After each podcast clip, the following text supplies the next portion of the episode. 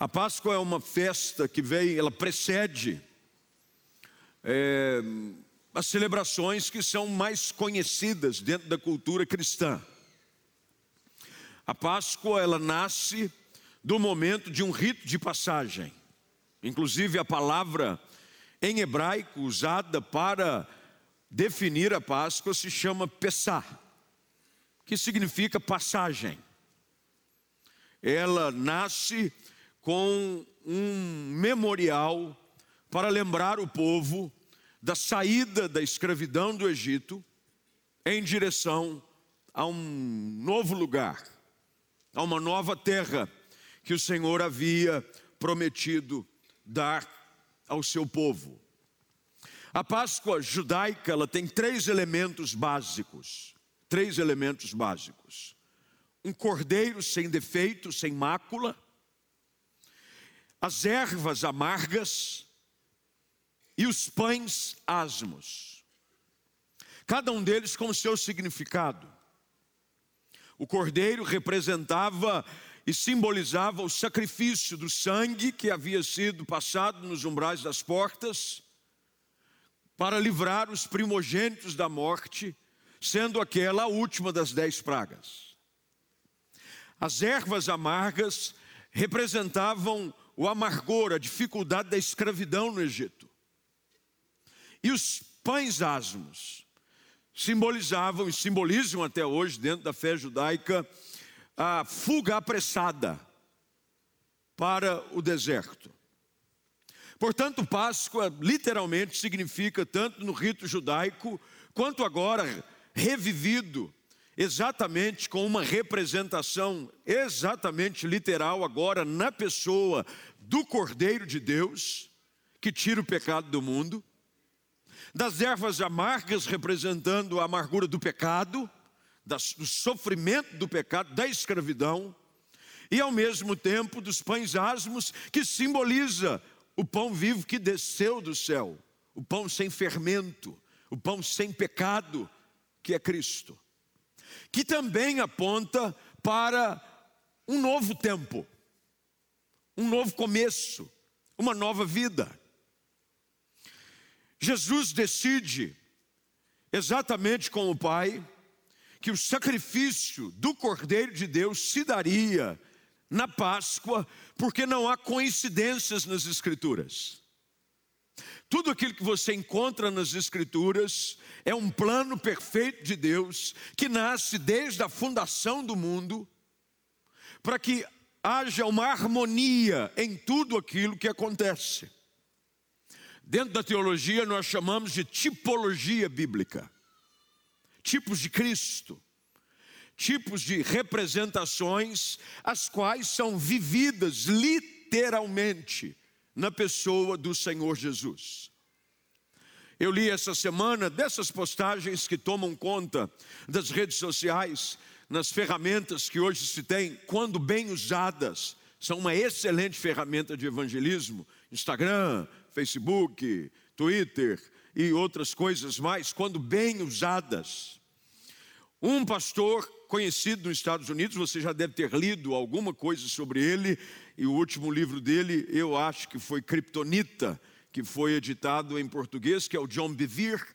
Já escreveu A Isca de Satanás e outros livros, vale muito a pena ler John Bevere. Eu, particularmente, gosto muito dos livros de John Bevere, um arauto que proclama uma vida de compromisso e santidade. Ele postou essa semana é, o cumprimento das promessas do Messias na figura de Jesus. Várias, várias, inúmeras, dezenas, apontando para o velho e se cumprindo no novo na pessoa de Jesus Cristo.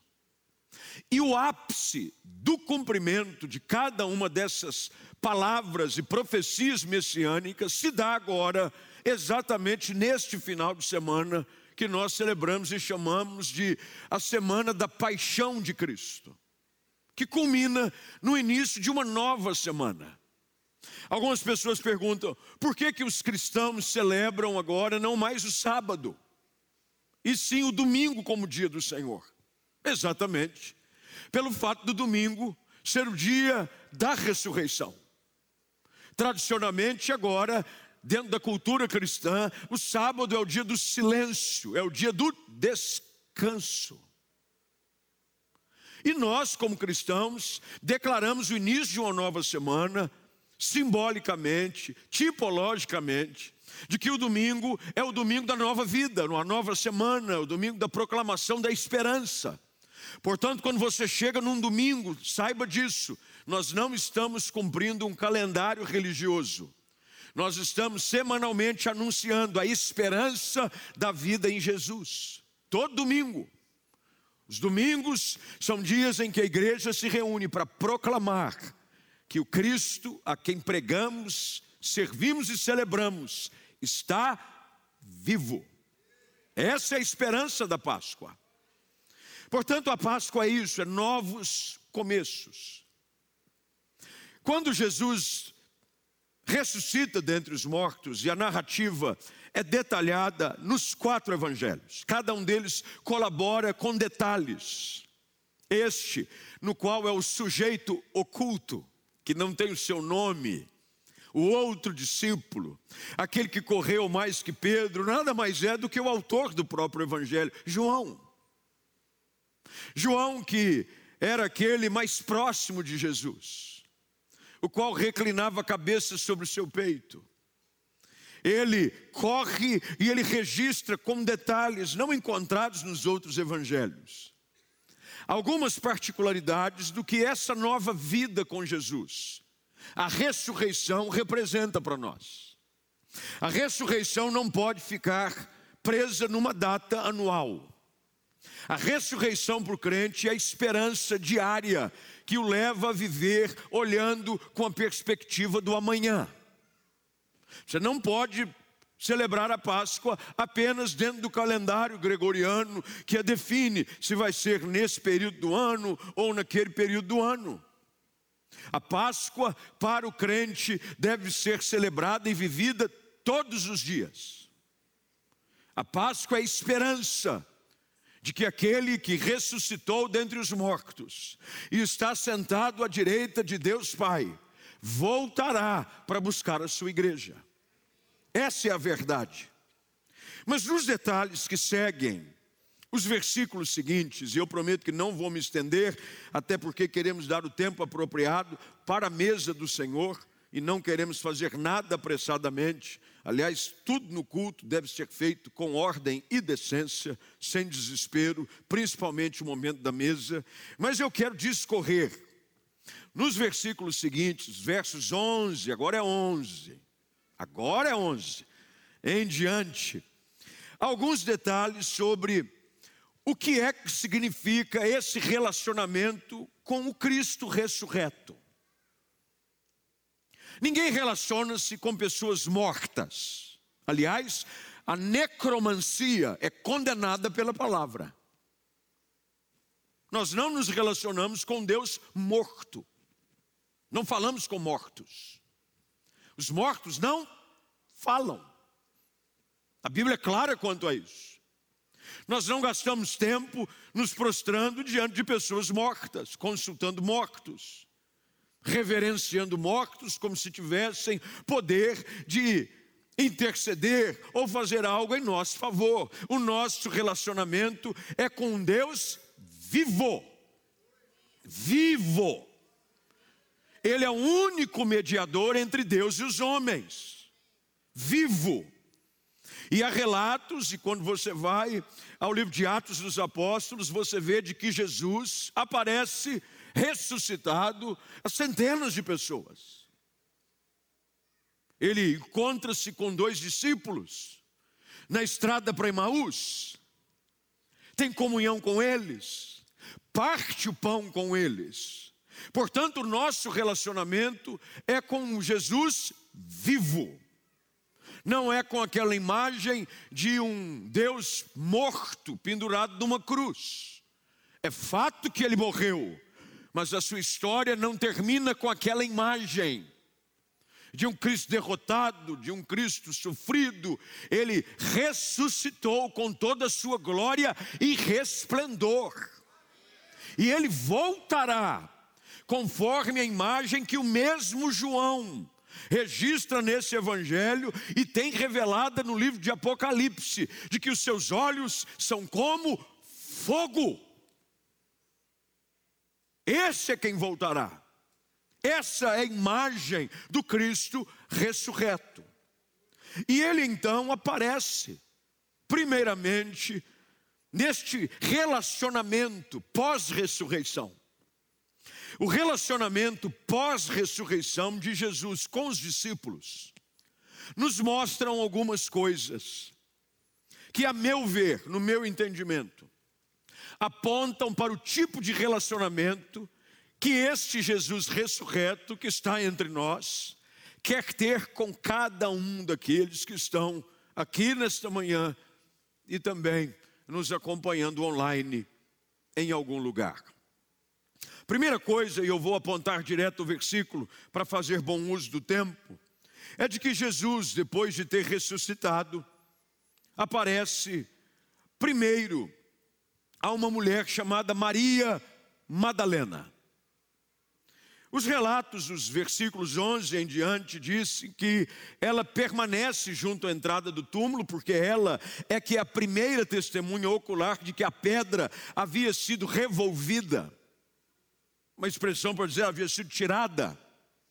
Ela olha para dentro do túmulo e vê dois anjos vestidos de branco sentados onde o corpo de Jesus fora posto, verso de número 12, e eles perguntam para ela: Por que choras? Por que choras?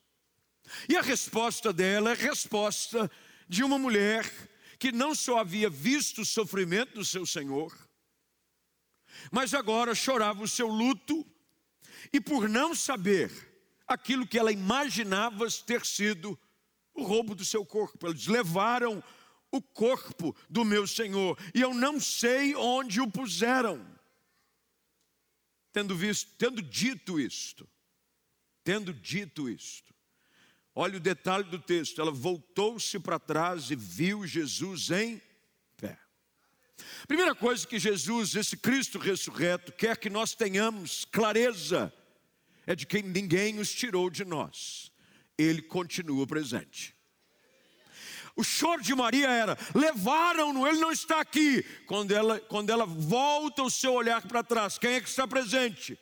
Jesus o Cristo ressurreto, quer que nós tenhamos a convicção plena de que Ele está presente. Jesus não está em algum lugar aqui ou acolá.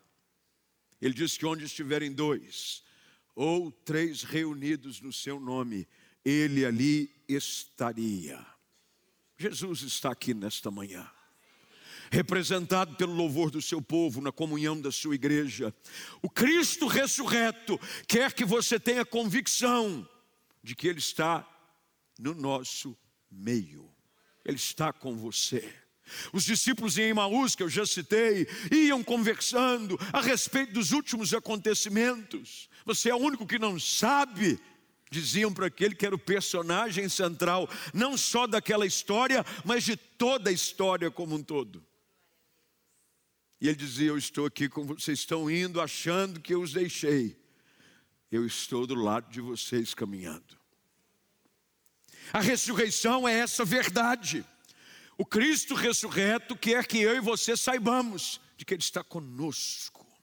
De que quando você voltar hoje para casa, Ele vai com você. E de que quando você entrar na semana, Ele vai com você. E de que quando você enfrentar as suas lutas, as suas dores, as suas tristezas, Ele está com você, porque foi Ele quem disse aos discípulos: Eis que estarei convosco todos os dias, até a consumação dos séculos. Nós não estamos sozinhos. O Cristo ressurreto é a garantia da Sua presença conosco todos os dias da nossa vida. Que coisa boa é saber de que Ele caminha conosco. Dentro da limitação do seu corpo, ainda revestido da humanidade, Ele não podia fazê-lo. Ele estava limitado àquilo que as nossas limitações humanas nos impõem. Ele não podia estar aqui, acolá, acolá. Agora, Ele é onipresente. Jesus está presente. Quando Maria diz: levaram, quando ela volta para trás, olha o verso 14: volta-se para trás, viu Jesus em. Outra simbologia do texto, ele está em pé. Ele não está ferido, flagelado, arrebentado, deitado, envolto em lençóis. Ele está em pé. De pé, reinando, absoluto. A morte não o deixou prostrado, deitado, inerte. Jesus foi revelado a Maria em pé. Ele está de pé do nosso lado. De pé. Essa foi a visão que Josué tem ao chegar junto às muralhas de Jericó. Eis que ele vê de pé o comandante do exército do Deus vivo. Isso quer dizer que de pé ele guerreia as nossas batalhas, de pé ele luta as nossas lutas. Ele não está prostrado, deitado como algumas imagens que marcaram a história pelo seu talento artístico, como a Pietà. Aquela imagem de Maria com Cristo desfalecido, moribundo. Essa não é a imagem do Cristo ressurreto para aqueles a quem ele se revela. Ele está de pé, de pé pé. Normalmente se diz que uma pessoa, quando começa a perder as suas forças ou a sua saúde, a primeira coisa que ele começa a fazer é perder a sua segurança, firmeza nos pés. Jesus não. Jesus está de pé, ao nosso lado. Ele não está do nosso lado, ferido, abatido, ele está de pé, de pé.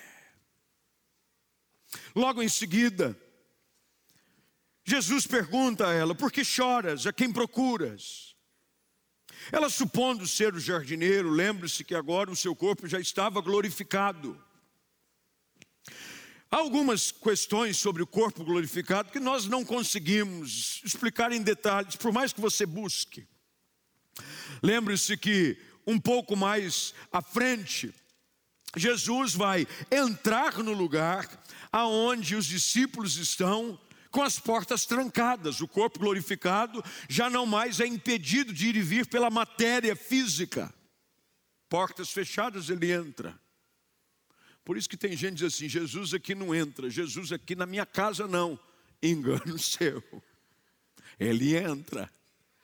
Ele entra, ele se faz presente. Não há regime ditatorial, não há regime aonde se proíba a pregação. Há relatos. E os irmãos sabem muito bem da nossa forma é, é, serena e exatamente plena do reconhecimento do que é a palavra de Deus e a ação do sobrenatural como igreja, mas há relatos, e não são poucos, de missionários e pessoas que estão no campo em países onde o evangelho não consegue ser pregado livremente, aonde não há sequer uma folha da Bíblia de pessoas dizendo: Jesus apareceu para mim. Não há nada que o detenha, nada. Ao não reconhecer o corpo, Maria estava pela primeira vez contemplando a glória de um Cristo ressurreto. Isso quer dizer, não há nada que o impeça. Não há nada que o impeça. Ela, sem saber, responde: Senhor, se tu o tiraste, diz-me onde o puseste. E agora aqui o Cristo ressurreto revela uma nova realidade sobre esse relacionamento que ele quer ter com a sua igreja com os seus discípulos. Verso 16 diz que Jesus diz: Maria, Maria, um Cristo ressurreto quer ter relacionamento pessoal conosco. Ele a chama pelo nome. É o nome. O Cristo ressurreto quer ter um relacionamento pessoal conosco. Jesus não quer que nós sejamos conhecidos apenas como um amontoado de gente.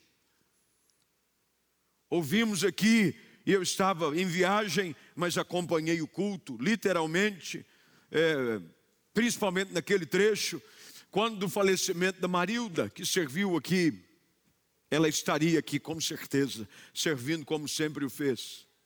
E o nosso pastor emérito, meu pai, falou sobre a importância da igreja ter os seus nomes e rostos identificados.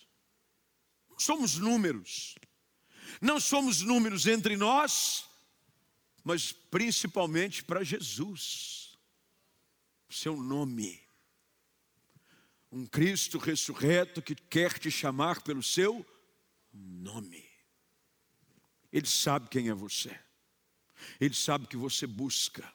Ele conhece a sua história, Ele conhece a sua aflição, e por saber quem você é, o verso anterior, o verso de número 13 em diante, ele diz: mulher, por que choras? Mostra que por ele nos conhecer, esse Cristo ressurreto quer acalmar os nossos medos.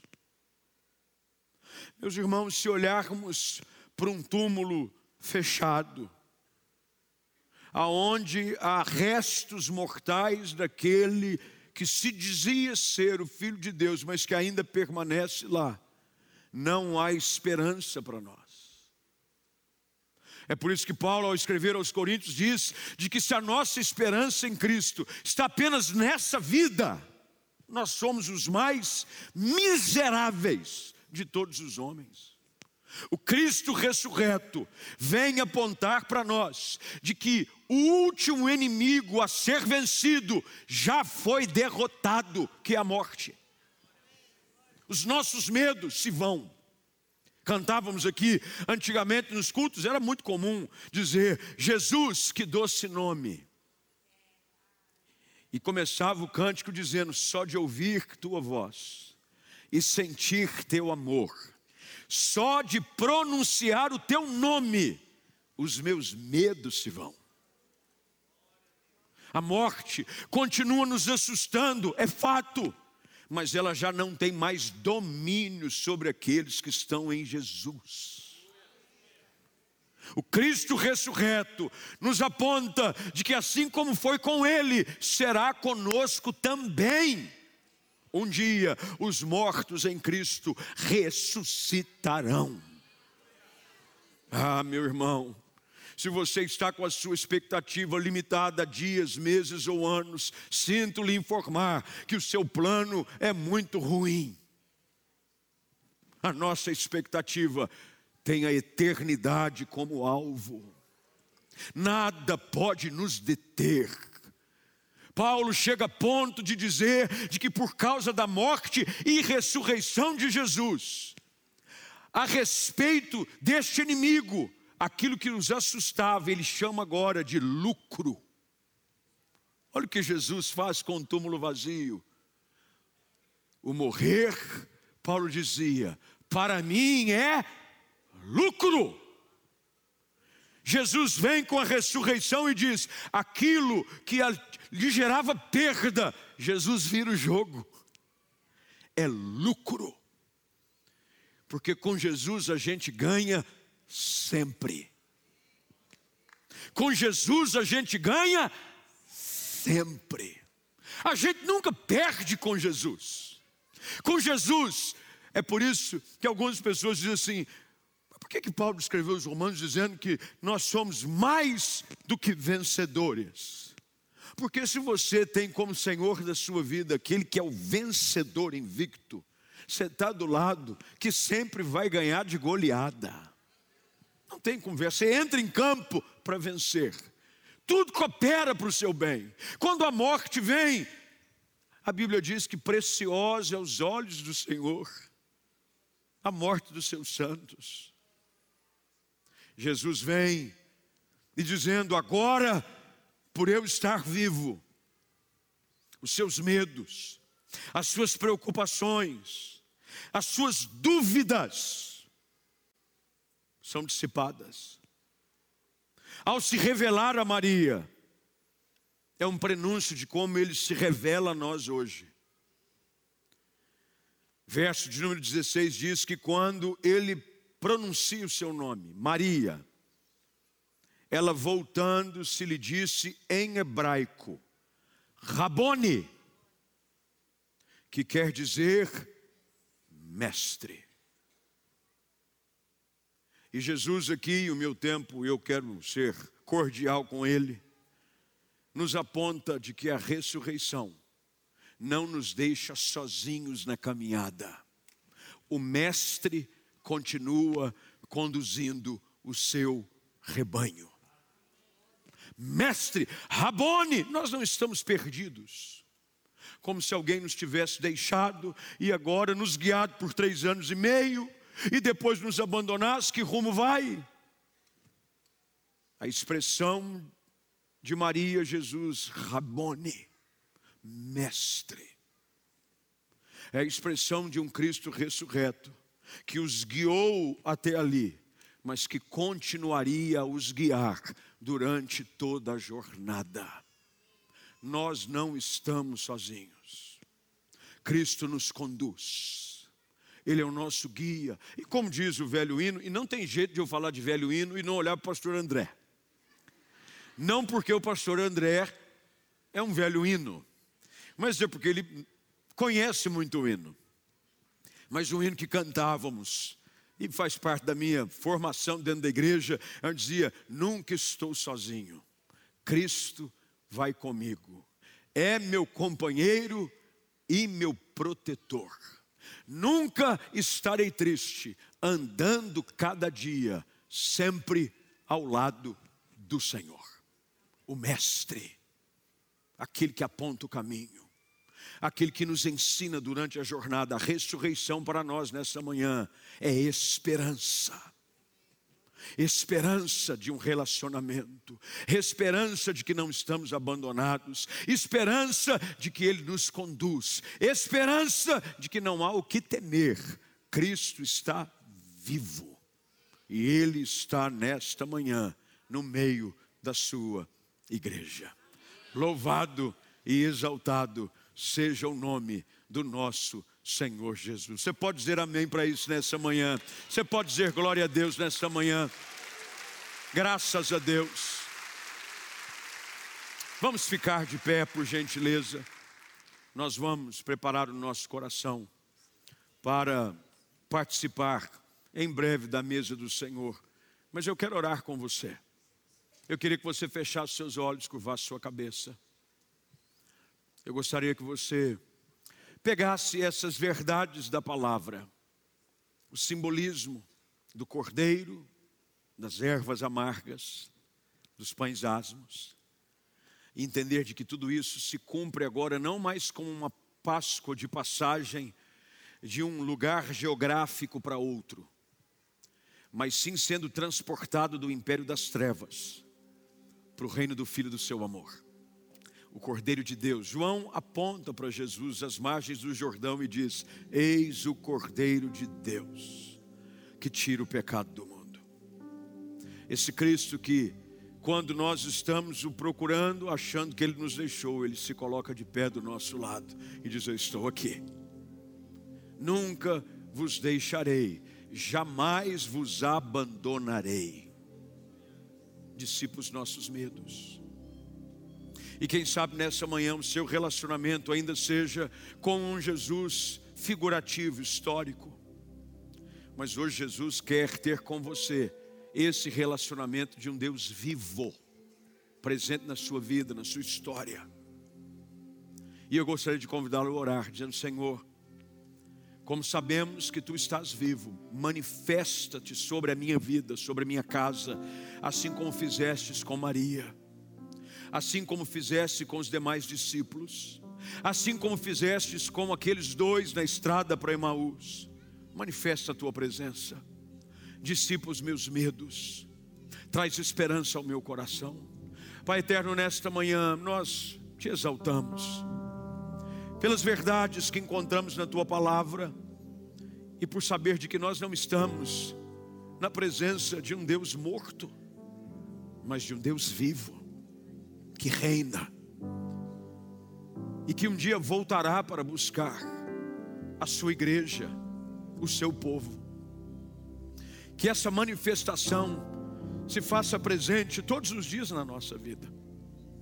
Que todos os dias seja Páscoa para nós, dia da esperança, dia da tua presença, dia da manifestação da tua glória, do teu poder, de dissipar medos, eliminar dúvidas, se colocar de pé, vitorioso. O vitorioso está de pé, e é na presença dele que nós nos prostramos. Ele de pé e nós prostrados aos seus pés.